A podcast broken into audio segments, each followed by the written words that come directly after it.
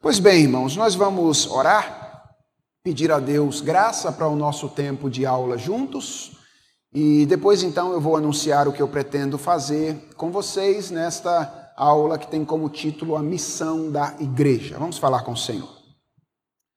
Senhor, obrigado pelo privilégio de, depois de cultuar o teu nome, podermos estudar a tua palavra. Obrigado pela tua revelação, pela bênção de tê-la traduzida em nossa língua por poder aprender com ela e porque ela é aquilo que guia, direciona a nossa vida, tanto individualmente quanto comunitariamente. Nós, enquanto pessoas, e nós, como igreja, somos guiados, conduzidos pelo Senhor, governados por Ti através da Tua palavra. Nós queremos interceder por nós nesse momento de aula, certos de, de nossa dependência de Ti e pedir ao Senhor que tu queiras abençoar a todos os meus irmãos que estão acompanhando à distância esta aula que está sendo transmitida e que nessa interação entre nós possamos ter um tempo de aprendizado, de aprofundamento da nossa visão uh, do que é a igreja e do que ela deve fazer no seu trabalho nesse mundo. Abençoa-nos, é a oração que nós te fazemos em nome de Jesus Cristo. Amém. Pois bem, irmãos, eu estou dando aí como título da nossa aula a missão da igreja. Se você for a um dicionário e fizer uma busca pela palavra missão, é, a palavra ela não é uma palavra do vocabulário bíblico, não é? Ela é uma palavra é, que nós acabamos herdando posteriormente e depois se tornou um termo teológico, né? Mas a missão é a incumbência que alguém deve executar a pedido ou por ordem de outro, outra pessoa. Um sinônimo possível de missão é encargo. Então, missão é alguma atividade que uma pessoa ou um grupo recebe de uma outra pessoa e tem sobre os ombros a obrigação de executar. Um outro campo que usa bastante a palavra missão, além do campo teológico, é o, o campo do planejamento corporativo. Então, vocês é, sabem que a ideia de planejamento, né, ou, ou, ou tipos ou modelos de planejamento, frequentemente se valem desta palavra, não é? Da missão, que é uma das primeiras coisas que uma instituição faz quando ela está elaborando o seu planejamento, é delinear, expressar escrever de alguma forma a sua missão. No caso do planejamento, a missão nada mais é do que a razão de ser de uma instituição. É o para que uma instituição existe. Essa é a razão pela qual, em geral, quando empresas vão fazer o seu planejamento estratégico, a, primeira coisa que ela define, em geral, é a sua missão porque todo o restante depende daquilo que ela entende ser a sua razão de ser, a razão pela qual ela existe. Uma das coisas importantes na execução de um planejamento é o compartilhamento da missão pelas pessoas que estão envolvidas nessa instituição. É por isso que frequentemente você está lá no seu trabalho e aí de repente a sua empresa resolve lançar um curso de capacitação que todos os funcionários devem fazer e uma das coisas que ela faz é relembrar o seu planejamento, relembrar a sua missão, relembrar a sua visão. Qual é o pressuposto por trás disso? É o de que deve haver uma, uma consonância entre as pessoas que servem a uma instituição com respeito ao entendimento de qual é a missão daquela instituição. Se as pessoas que compõem uma instituição, elas não souberem qual é a sua missão, ou se elas tiverem divergências quanto a qual é a missão daquela instituição, então, inevitavelmente, a instituição vai sofrer com um grupo de pessoas batendo cabeça no, na realização do trabalho. Talvez você esteja é, me olhando aqui, é, iniciando esta aula, introduzindo essa aula com essas informações e possa levantar um questionamento. Talvez você diga assim, pastor, eu trabalho numa empresa é, e, e eu nem sei qual é a missão dessa empresa eu é, imagino que a grande maioria dos meus colegas que trabalham comigo lá é, não tem a mínima ideia de qual seja a missão dessa empresa. Se eles forem perguntados hoje qual é a missão, eu acho que eles não saberiam responder, como eu não sei responder, mas a empresa vai muito bem, obrigado. Ninguém está é, com muita dificuldade lá no trabalho, não. Está tudo indo bem, a, a empresa vai de vento em popa, embora as pessoas não saibam qual é a sua missão. Então eu quero chamar a sua atenção para um detalhe. Eu falei do compartilhamento da missão e você está falando da, do enunciado da missão. Quando eu falei do compartilhamento da missão, o que eu tinha em mente era a missão encarnada no dia a dia de uma empresa. Ou seja, as pessoas podem não saber enunciar qual é a missão, mas elas podem vivenciar a missão, porque na cultura de uma instituição, esta missão está de alguma forma encarnada. Então, nem sempre as pessoas que estão envolvidas em uma instituição, elas têm clareza do enunciado, elas não sabem sempre enunciar qual é a missão. Mas se elas estiverem engajadas nesta missão, ainda que inconscientemente, porque elas interiorizaram essa missão em virtude de viver numa cultura que preconiza esta missão, então a instituição pode de fato colher os benefícios disso. Então, uh, o seu questionamento, se você o levanta, ele tem mais a ver com a questão do enunciado, a capacidade de enunciar a missão, mas eu, tenho, eu me referi anteriormente à questão do compartilhamento de uma missão. Ah, vejam, a igreja é certamente uma instituição singular, não é? Ah, não dá para comparar a igreja com uma empresa, com uma outra instituição, porque é, em todos os aspectos, porque a igreja tem as suas singularidades no que diz respeito à sua gestão e ao seu funcionamento.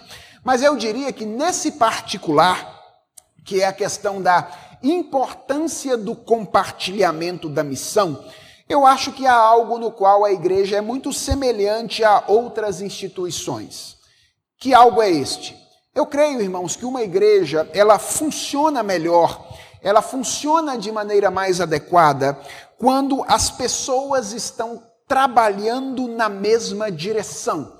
Ou seja, quando elas estão engajadas no serviço, buscando um propósito comum. Aliás, quando o apóstolo Paulo escreveu a carta aos Filipenses, que foi a carta que nós usamos por ocasião do sermão hoje no culto público, é, uma das orientações que ele dá logo no começo é, é aliás, é, essa oração é dada a Evódia e a Sintique, né? Num texto anterior à passagem que nós usamos hoje, é, ele diz: pensem concordemente no Senhor. Lá no primeiro capítulo, ele faz um rogo, um pedido. Eu rogo a vocês que vocês pensem a mesma coisa, sejam unidos de alma. Ou seja, Paulo tem em mente ali a, ideia de que a igreja funciona de maneira mais adequada, funciona de maneira, é, é, funciona melhor quando há clareza quanto a qual é a sua missão, e essa missão é compartilhada pela igreja como um todo. Quando isso não acontece, a gente não tem clareza de qual é a nossa missão, do porquê nós trabalhamos, então a tendência é que ah, os problemas de relacionamento se proliferem, porque nós às vezes caminhamos em direções opostas, ah, nós experimentamos um pouco mais de frustração, porque às vezes a gente espera alguma coisa da igreja que não deveria ser esperado, porque aquilo não é o seu objetivo, não é a sua missão. Eu suspeito, inclusive, irmãos, fazendo aqui um link com a aula do reverendo Leandro na última semana, que tocou ali nesse movimento de desigrejamento, né? nessa tendência de desconsiderar a importância da igreja. Eu acredito, inclusive, que ah, muitas das pessoas que abandonaram a vida comunitária podem ter feito por causa dessa frustração que tem como base, tem como fundamento falta de compreensão, de concordância sobre qual é a missão da igreja. Então, o que eu quero fazer hoje é um pouquinho daquilo que a sua instituição, lá onde você trabalha, a sua empresa faz, de vez em quando botando você para fazer um curso para relembrar qual é a missão da empresa. Então, de vez em quando você tem que fazer isso lá, e esse é o modo que os gestores da sua empresa encontraram para garantir que as pessoas tenham clareza de qual é a missão, possam se engajar com clareza nesta atividade. O que eu quero fazer com vocês hoje é um pouquinho desse treinamento e quero relembrar qual é a nossa missão, a missão da igreja. Quando eu estou me referindo à igreja aqui, eu não estou me referindo exclusivamente à igreja presbiteriana de Santo Amaro, mas eu estou me referindo à igreja de Jesus Cristo. Afinal de contas, a nossa missão, ao contrário daquilo que acontece em instituições é, corporativas, a nossa missão ela não é discutida por nós, não é? A gente não discute qual é a nossa missão. Ah, ao contrário de outras instituições, a gente recebe a nossa missão.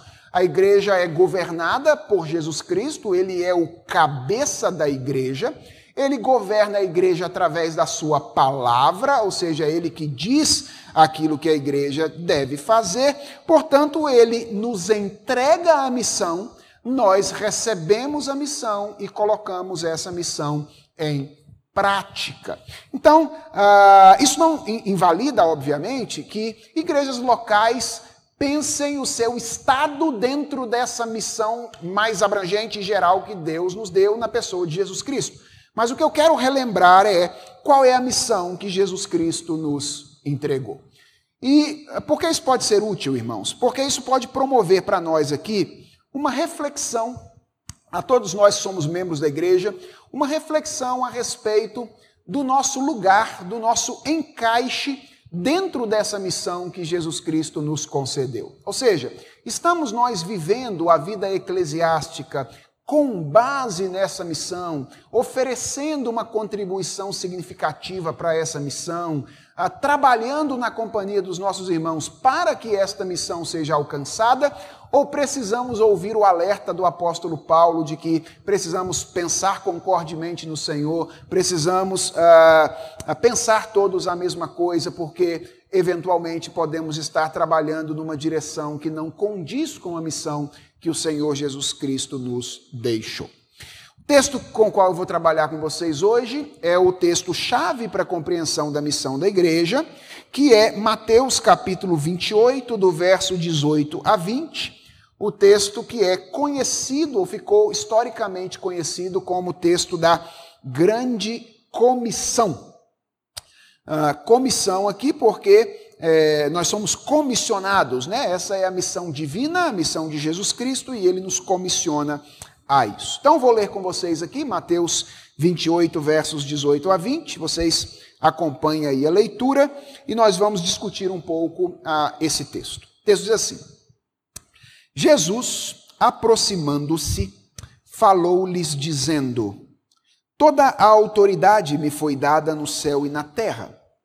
Ide, portanto, fazei discípulos de todas as nações, batizando-os em nome do Pai e do Filho e do Espírito Santo, ensinando-os a guardar todas as coisas que vos tenho ordenado, e eis que estou convosco todos os dias até a consumação do século. Uh, irmãos, por que nós vamos trabalhar com este texto para discutir a questão da missão da igreja?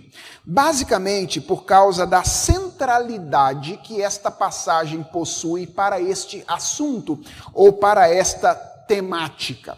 E eu creio que há duas coisas aqui na passagem que chamam a nossa atenção para a centralidade dela neste particular. A primeira coisa é uma questão histórico-contextual. Uh, vocês se lembram quando foi que Jesus Cristo proferiu essas palavras? Vejam, essas palavras, elas carregam um pouco do drama das últimas palavras do nosso Senhor Jesus Cristo. Sabe aquele momento em que um filme está sendo, é, está lá mostrando é, uma cena em que alguém vai morrer, e aí então ele faz aquele, aquele drama para colocar peso sobre as últimas palavras daquela pessoa. Então, as, as últimas palavras sempre têm um peso especial. E aqui, essas palavras carregam um pouco desse peso dramático. Quem está falando aqui é o Jesus, Jesus ressurreto, é o Cristo ressurreto. Então ele já havia cumprido a sua obra, já havia morrido, já havia ressuscitado, e agora ele está prestes a ser assunto aos céus, a retornar para casa, e ele então chama os seus discípulos, reúne os seus discípulos. Veja que o texto deixa claro aqui que a iniciativa é do Senhor Jesus Cristo. Jesus aproximando-se falou-lhes dizendo. E aí então ele fala ou ele profere as palavras que estão aqui. Então há uma razão contextual pela qual esta passagem é muito importante na definição daquilo que Jesus Cristo estabeleceu como a missão da sua igreja. São as palavras do Cristo ressurreto ditas antes de deixar este mundo fisicamente. Depois há uma razão literária eu quero que você perceba um detalhe nesta passagem. A passagem é construída de um modo a voltar os nossos olhos para as ordens que o Senhor Jesus Cristo tem a nos dar do, nos versos 19 e 20. Aí nós temos algumas ordens, na verdade a gente tem um imperativo aí, que depois é qualificado por alguns particípios na língua grega, que são atividades diferentes que a igreja deve realizar.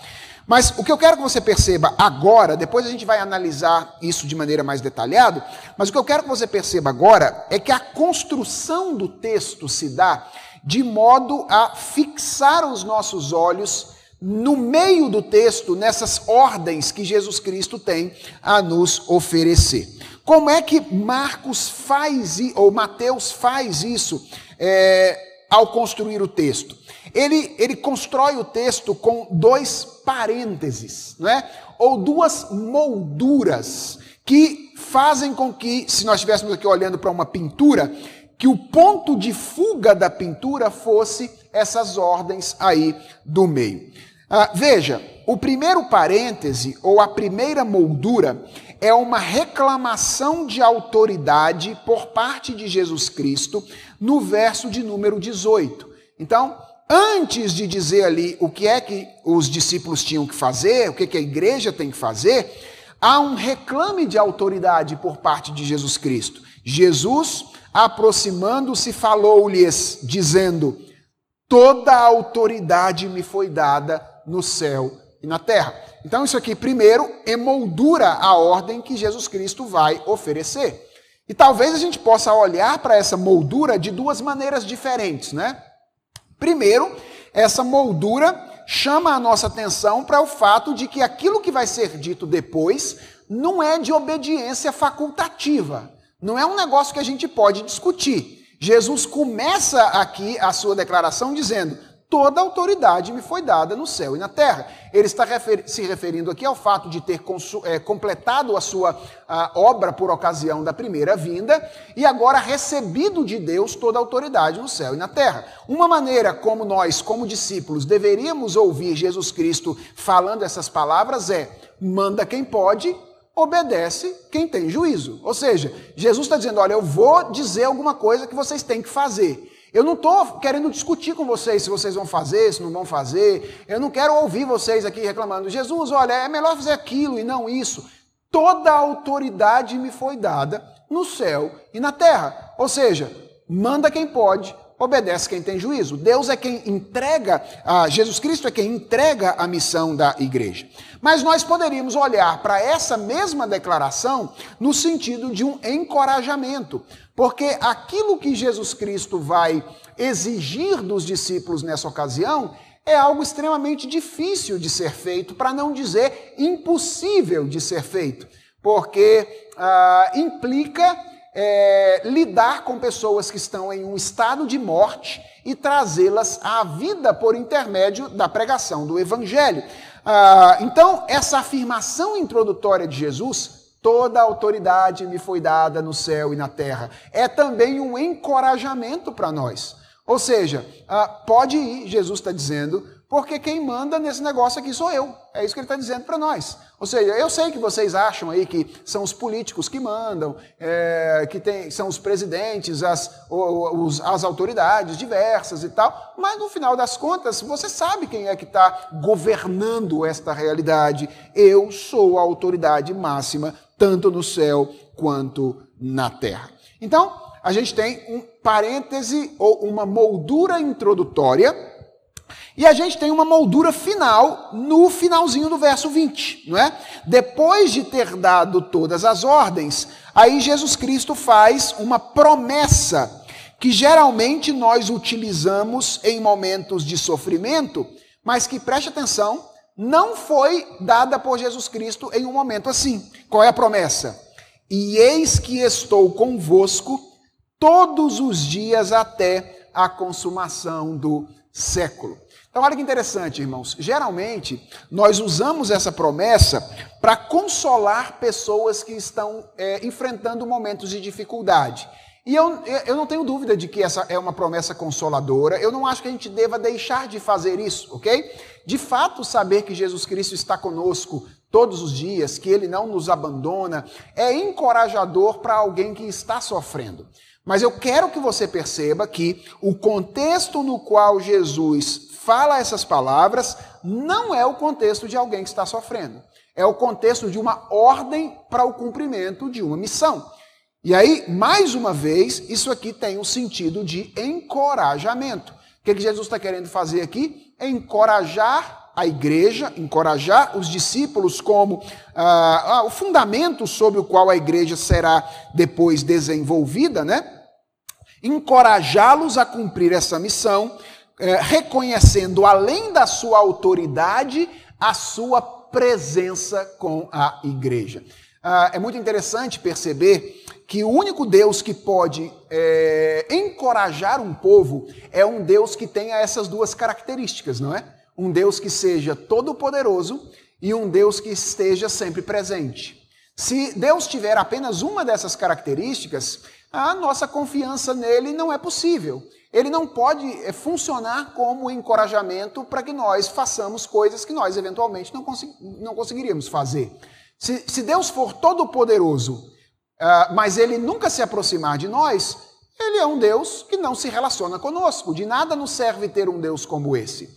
Por outro lado, se Deus é um Deus que se aproxima de nós, mas ele não é todo-poderoso, uh, ele não pode nos auxiliar nos momentos em que nós precisamos. Então, para que, que a nossa relação com Deus e para que Deus seja digno da nossa confiança, para que nós possamos auferir benefícios, inclusive, da relação com Deus, ele precisa ser essas duas coisas que ele diz aqui: a autoridade final sobre tudo e sobre todos, e o Deus sempre presente que nos acompanha. De nada valeria para os discípulos saber que ele tem toda a autoridade se ele estivesse distante. Então, como ele estava indo morar com o Pai, ele diz agora aos discípulos: Olha, eu tenho todo o poder, pode ficar tranquilo, vai cumprir a missão, e eu não estarei distante como vai parecer a vocês que eu estarei. Na verdade, eu estarei próximo de vocês todos os dias. Então, isso serve de encorajamento para que a igreja cumpra a sua missão.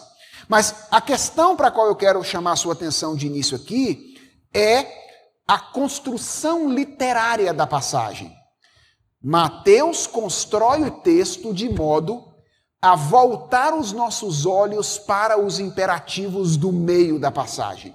Se ele tivesse pintando uma imagem, nós poderíamos dizer: ele usa duas grandes molduras no início e no final e volta através dessas molduras os nossos olhos para aquilo que está no meio da passagem, que é esta ordem.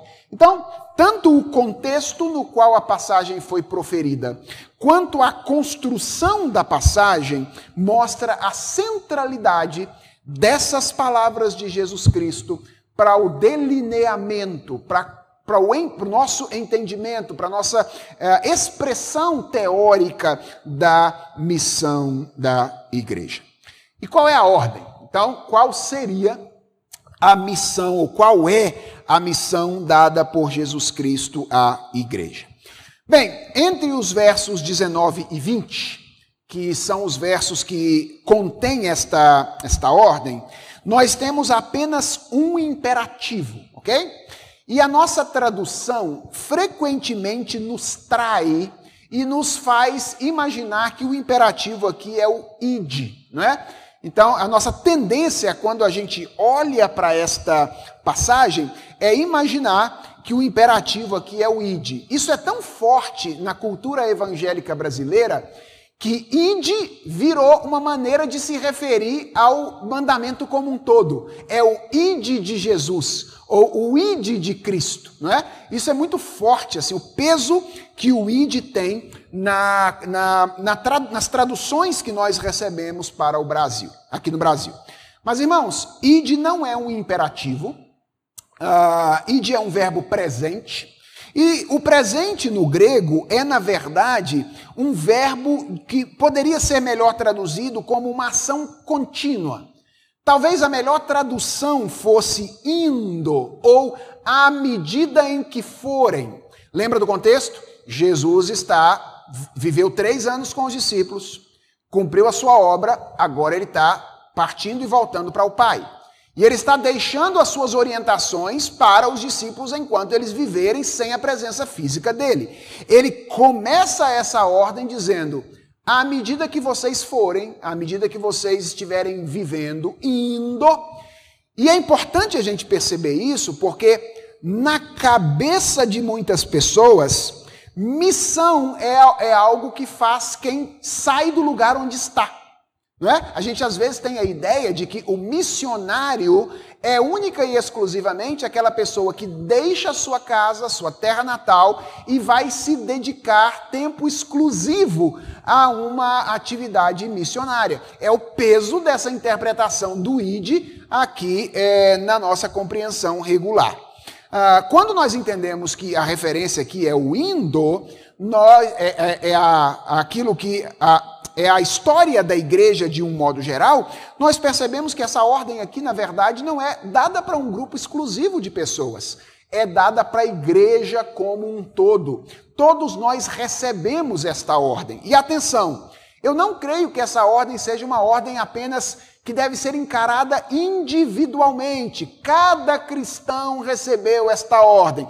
Eu creio que essa é uma ordem dada para nós como igreja coletivamente. Ou seja, é o grupo apostólico que recebe esta ordem aqui, e o grupo apostólico é o grupo que vai conduzir a igreja nos seus primeiros anos de desenvolvimento. A gente vai ler isso no livro de Atos dos Apóstolos posteriormente.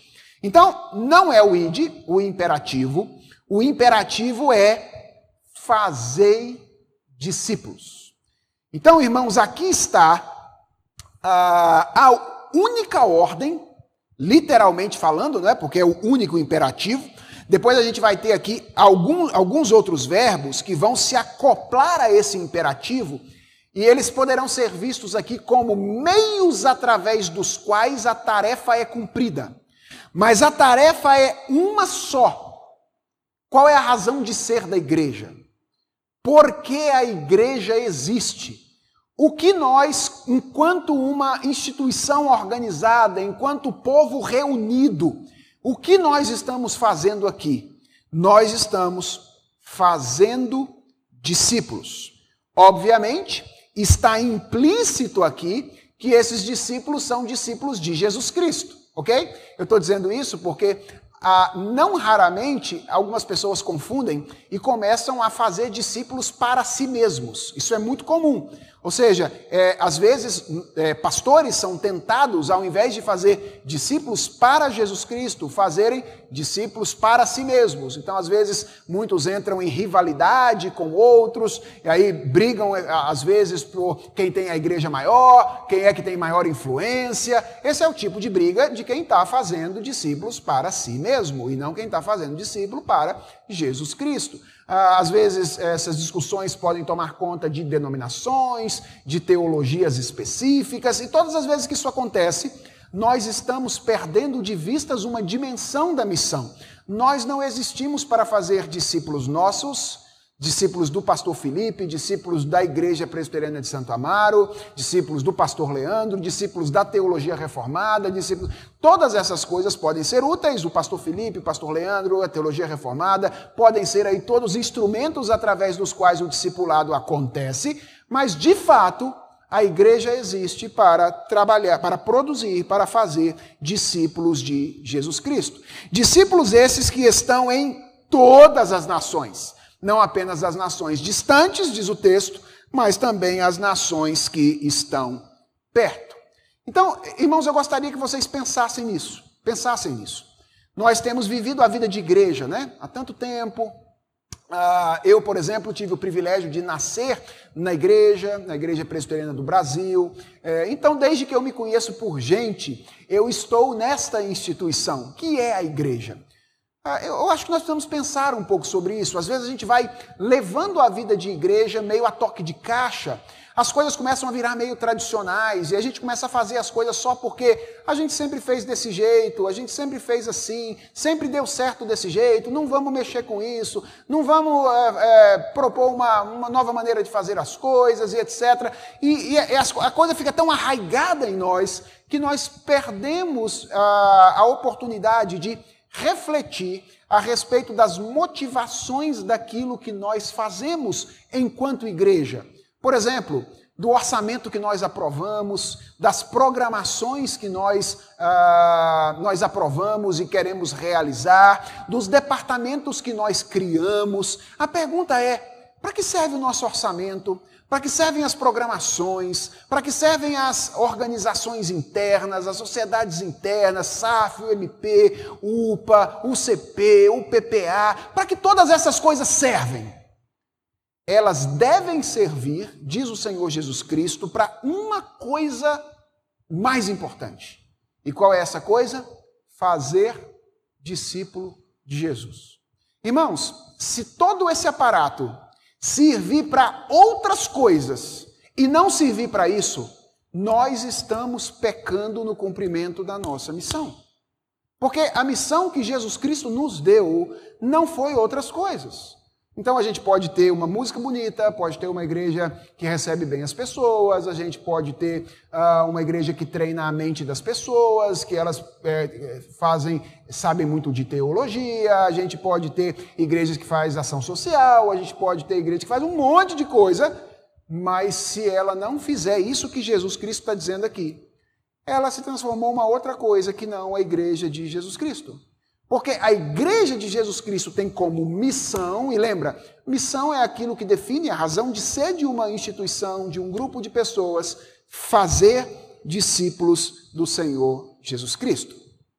Agora, talvez a pergunta seja, para a gente aprofundar o nosso entendimento, que atividades principais estão envolvidas nesta tarefa principal de fazer discípulos? Ou, como nós fazemos discípulos de Jesus. É muito interessante perceber, e isso é outra coisa que aponta para a centralidade dessa passagem, que Jesus não dá aqui um imperativo sem detalhamento. Pelo contrário, ele dá um imperativo detalhado.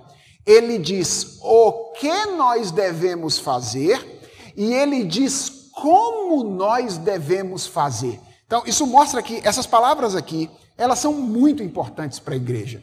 Jesus detalhou a maneira como nós deveríamos fazer aquilo que ele disse que nós, como igreja, deveríamos realizar. E a pergunta é: como nós fazemos discípulos de Jesus? Eu creio que há aqui, na passagem da grande comissão, o indicativo de três grandes atividades que, que compõem esta, esta missão da igreja, essa missão primordial. A primeira delas não está no texto de Mateus, mas está no texto paralelo de Marcos, que é Marcos capítulo 16, verso de número 15. Então, uma dica quando você estiver estudando os evangelhos sinóticos, né? Mateus, Marcos e Lucas. É, quando você estiver estudando os evangelhos sinóticos, Leia a passagem em todos os evangelhos sinóticos e verifique como uma passagem acrescenta informação à outra.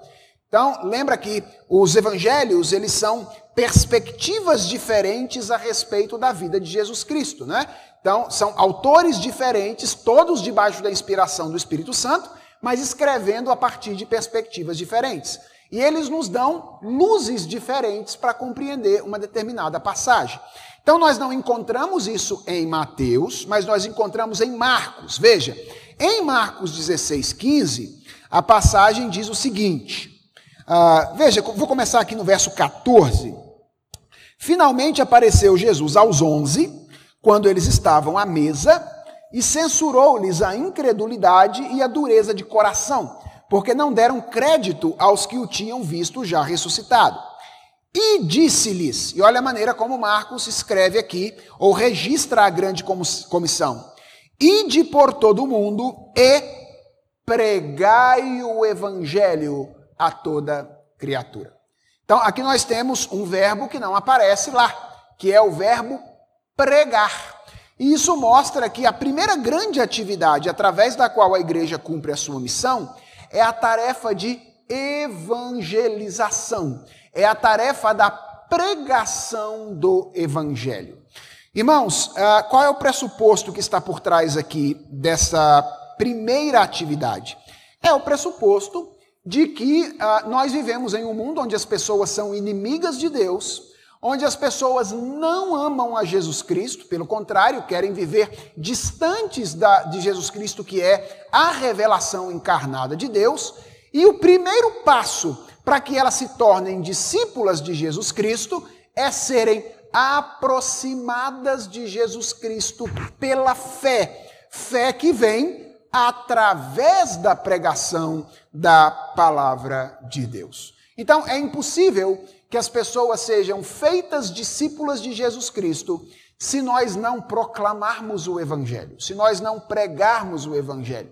Então, a primeira grande atividade da igreja nesse, nessa tarefa de cumprir a missão é proclamar o evangelho da redenção, através do qual a conversão atinge as pessoas e as pessoas que são inimigas de Deus se tornam então amigas dele. Paulo vai descrever isso na segunda carta aos Coríntios em termos de reconciliação.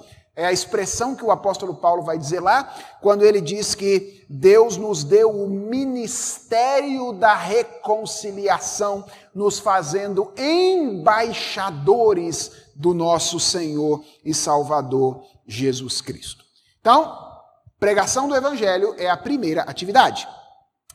A segunda atividade está aí em um, um, um verbo que aparece no verso de número 19 do texto de Mateus, capítulo 28. Uh, ah, e ele é um verbo que está aqui é, ligado ao anterior. Então ele diz: Ide, portanto, fazei discípulos de todas as nações, como? E aí o texto diz: batizando-os em nome do Pai e do Filho e do Espírito Santo. Então, a segunda atividade presente aqui é a tarefa do batismo. Então, além de proclamar o evangelho, a igreja é a, a comunidade batismal. Muito interessante perceber como é, a palavra e os sacramentos, ao longo de toda a história da fé cristã, e depois, na tradição reformada, exerceram sempre um lugar muito de destaque na vida da igreja. Então, em geral, igrejas de tradição reformada centralizavam os seus púlpitos para ah, ah, arquitetonicamente eh, se referir à centralidade da palavra e colocavam logo abaixo do púlpito a mesa da ceia e a pia batismal era uma referência aos dois sacramentos e uma referência à igreja como a comunidade da palavra e a comunidade dos sacramentos. Aqui, de maneira específica, o sacramento mencionado é o do batismo. E a pergunta é: o que, Jesus tem em mente quando ele diz que a gente deve fazer discípulos batizando as pessoas? Será que ele tem em mente apenas assim, o ato do batismo em si, o ato de jogar água na cabeça das pessoas ou dar um mergulho nas pessoas, né, dependendo aí da tradição batismal é, da qual você que está me ouvindo vem. Então, nós presbiterianos é, batizamos por aspersão, mas existem outras tradições que batizam por imersão. Será que Jesus tem em mente isso apenas? Irmãos, eu creio que não. Se Jesus tivesse apenas isso em mente, o cumprimento da missão seria a gente sair jogando água na cabeça das pessoas, né? Então, se a gente fosse andando pela rua e jogando água na cabeça das pessoas, falando, eu te batizo no nome do Pai, do Filho e do Espírito Santo, eu te batizo no nome do Pai, do Filho e do Espírito Santo, eu te batizo no nome do Pai, aí a gente estaria cumprindo a missão. Então, é, é óbvio que Jesus, quando se refere ao sacramento do batismo aqui, ele não tem em mente apenas ao ato do batismo em si. Ele tem em mente algo mais. E a pergunta é: o que pode ser este algo mais? Eu creio que quando nós entendemos o significado do batismo, nós podemos ter em mente aquilo que Jesus Cristo é, possivelmente está querendo dizer por batizando-os em nome do Pai, do Filho e do Espírito Santo aqui. Uh, Lembrem-se que o batismo é aquele ritual de introdução no povo de Deus. É o rito de iniciação. Como a circuncisão era o rito de iniciação no Antigo Testamento, o batismo é o rito de iniciação no Novo Testamento. Veja que interessante. É por isso que o batismo ele não se repete. Porque ele simboliza o novo nascimento e o ingresso de alguém no povo de Deus. Quantas vezes você entra no meio do povo de Deus? Uma vez só. Então, é uma vez só que você é batizado. A ceia já é o símbolo da nossa necessidade constante de Jesus, da nossa nutrição espiritual. Por isso que ela se repete. Então, aqui, de mês a mês, na nossa igreja, nós temos a, a celebração da ceia do Senhor frequentemente. Mas o batismo não, é uma vez só. Por quê? Porque ele é o símbolo de que agora você é parte do povo de Deus. Você agora recebeu o sinal, o símbolo que faz de você alguém parte desta comunidade. Quando Jesus menciona, portanto, aqui, fazei discípulos de todas as nações, batizando-os em nome do Pai, do Filho e do Espírito Santo, eu creio que ele tem em mente, para além do ato do batismo, que é, obviamente, esse ato que a igreja deve realizar e deve continuar realizando ao longo da história, em obediência àquilo que Jesus Cristo disse, ele tem em mente a inserção das pessoas no contexto da comunidade da fé. Portanto, a missão da igreja não está dissociada da vida comunitária, da dimensão dos nossos relacionamentos, do esforço por criar um ambiente favorável ao desenvolvimento espiritual. Olha que interessante, irmãos. Às vezes a gente acha que quando a igreja vai ao mundo, prega o evangelho, alguém se converte, então ela cumpriu a sua missão. Calma, ainda não. A igreja cumpriu parte da sua missão fazendo isso. Mas agora a sua missão ganha uma nova dimensão. Agora a igreja precisa ser o ambiente propício para o desenvolvimento espiritual desta pessoa que antes não amava Jesus Cristo, não conhecia Jesus Cristo, mas agora conhece e se tornou parte da comunidade da fé. É por isso, irmãos, que uma igreja dividida, uma igreja onde há contenda, uma igreja onde há confusão, e a gente vê várias igrejas assim é, no, no, Novo Testamento recebendo essas orientações, é ah, um contrassenso.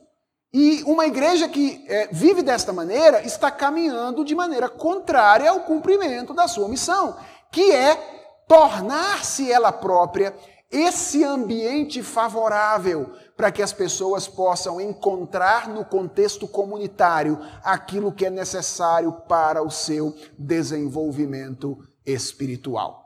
As pessoas que nascem na fé, elas precisam crescer na fé. E o crescimento não acontece fora do ambiente da família. A igreja é a família da fé. É esse lugar que deve oferecer o ambiente favorável, propício para que as pessoas possam crescer no conhecimento do Senhor. Então, se a evangelização é a primeira atividade por meio da qual nós fazemos discípulos de Jesus, a segunda atividade é a comunhão. Quando nós cultivamos a comunhão, quando nós estreitamos os nossos vínculos de amor cristão, de afeto cristão, quando nós vivemos a vida comunitária de maneira responsável, juntos, é, com o mesmo objetivo, nós estamos cumprindo a missão que Deus nos deu.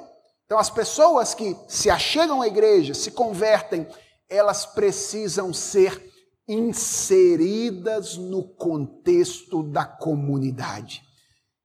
Elas precisam, irmãos, encontrar espaço para servir. E aqui vai uma palavra é, especial aos membros da nossa igreja e de outras igrejas que são muito tradicionais. À medida que igrejas vão se tornando históricas, mais antigas, há um risco de que elas se tornem cada vez mais fechadas à inclusão de outras pessoas no contexto do serviço. Porque à medida que a gente vai é, se tornando uma igreja histórica, nós vamos garantindo os nossos espaços dentro do contexto da comunidade. E às vezes nós vamos confundindo os espaços como espaço, com espaços que são nossos, ao invés de espaços, aos, é, os espaços que estamos ocupando naquele momento ou naquela ocasião. Então, igrejas mais antigas, elas tendem a sofrer mais no cumprimento deste segundo aspecto envolvido na missão. Às vezes, pessoas que estão chegando têm muita dificuldade de se inserir no contexto da comunidade não porque elas não desejam fazer isso, mas porque o espaço não é aberto para que elas façam isso. Nós nem sempre estamos dispostos a dizer: olha, eu estou fazendo isso, mas eu acho que alguém pode fazer junto comigo, você pode uh, servir junto comigo nessa função. E isso precisa acontecer se nós estamos cumprindo a missão que o Senhor Jesus Cristo nos dá, que é de fazer discípulos. Por quê? Porque discipulado é treinamento prático. Ou seja, nós aprendemos enquanto fazemos. É assim que a coisa acontece. Lembra o que Jesus Cristo fez com os discípulos? Ele não falou assim, ó, vocês ficam vendo aí o que, que eu vou fazer, porque vai chegar a hora que vocês vão fazer também. Não. Ele chamou, juntou e começou a dispersá-los. Falou, pode pregar. Junta aí, ó deu a missão dos 70 e mandou a galera trabalhar. Com que objetivo? Aprender. E aí, quando elas voltavam falando o certo ou o errado, Jesus Cristo então corrigia os discípulos, orientava os discípulos, porque é fazendo coisas que nós aprendemos. Então, a segunda tarefa é a tarefa da comunhão. E a terceira e última atividade, presente aqui no verso 20, é aquilo que nós poderíamos chamar de educação. Então aí, ó, recurso mnemônico para você, né? Qual é a, a, a, missão da igreja? Fazer discípulos. Como é que a igreja faz discípulos? Três ãos, né?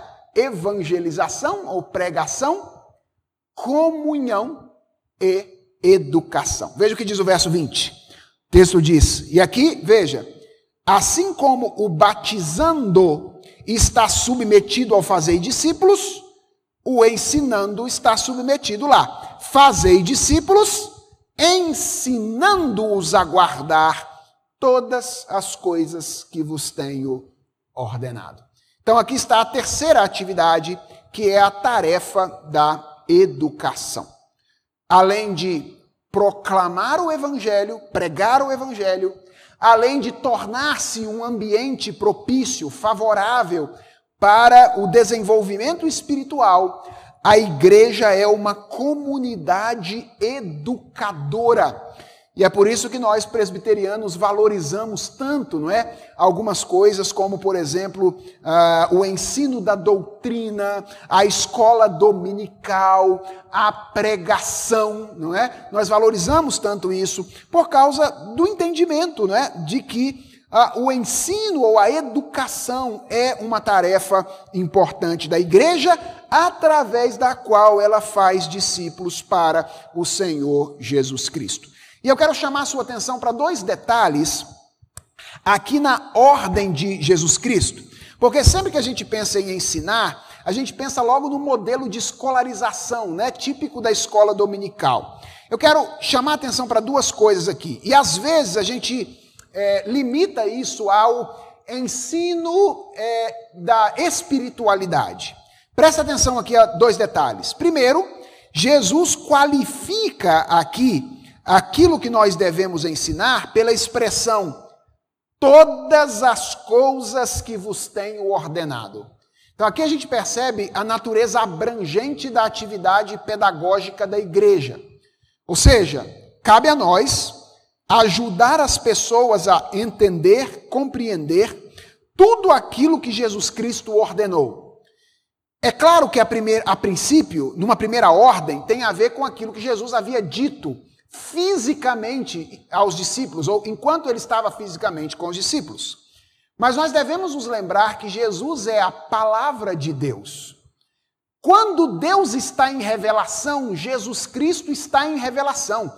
Ele é o Criador de todas as coisas, e quando Deus fala, ele fala através do seu Filho. Então, a revelação que ele deu fisicamente, com seus próprios lábios, aos discípulos enquanto ele esteve aqui, não é mais revelação do que a revelação que ele mesmo deu através dos profetas e através dos apóstolos. E eu creio que aqui, quando ele fala de todas as coisas que eu tenho ordenado, isso se extrapola para essa questão da, da, escritura como um todo, enquanto a lente através da qual nós enxergamos a realidade. E aqui está um papel importante da igreja. Irmãos, nós somos a comunidade onde as pessoas limpam seus óculos a fim de enxergar e interpretar a vida. Todos nós temos uma visão de mundo, né? uma cosmovisão. Enxergamos a realidade através de um óculos. Mas o, o nosso óculos precisa ser bem construído. A gente precisa garantir que o nosso óculos está limpo. E onde é que isso acontece? Não é? Onde é que a gente forma esse óculos? Onde é que a gente limpa esse óculos? É no contexto da igreja. A igreja é que nos ajuda a ter uma visão de mundo cristã, que nos ajuda a viver no mundo, a enxergar o mundo à luz da vontade do Senhor. E o segundo detalhe para qual quero chamar sua atenção aqui no verso 20 é que Jesus não fala apenas de ensinar a pensar. Mas Jesus fala de ensinar a guardar ou ensinar a obedecer. E isso chama a nossa atenção, mais uma vez, para a importância daquilo que dissemos antes, de treinar as pessoas no caminho, enquanto elas fazem as coisas, porque às vezes nós temos a ilusão de que as pessoas, por terem aprendido uma tese teológica, elas vão conseguir aplicar essa tese teológica em todos os momentos da sua existência, enquanto se relacionam com as pessoas, enquanto assistem televisão e assim sucessivamente. Às vezes, nós precisamos ser muito práticos no nosso ensino, trazendo as pessoas para perto de nós, para que elas observem o que a gente faz e, fazendo em seguida, possa aprender a fazer conosco. Então, quais são as três grandes atividades através das quais a igreja cumpre a sua missão? Basicamente, a evangelização ou a pregação, a comunhão e a educação. Deus nos chamou para isso, irmãos. A Igreja Presbiteriana de Santo Amaro, na qualidade de uma igreja verdadeira do Senhor Jesus Cristo, existe com este propósito, existe com esta missão. Se nós estivermos fazendo isto, receberemos os parabéns do nosso Senhor, que disse: Meus parabéns, Igreja Presbiteriana de Santo Amaro, vocês estão fazendo o que eu disse para fazer. Se nós estivermos fazendo qualquer outra coisa e não estivermos fazendo isso, então nós seremos dignos da repreensão do nosso Senhor Jesus, que vai dizer: Olha, vocês fizeram muitas outras coisas bem, mas aquilo que eu mandei vocês fazerem de mais central, vocês deixaram de fazer. é o discipulado. Para que nós existimos? Fazer discípulo de Jesus, pregando o evangelho, sendo um ambiente favorável, de comunhão favorável ao desenvolvimento da salvação das pessoas e educando as pessoas para que elas vejam o mundo e a vida à luz de uma perspectiva, perspectiva cristã.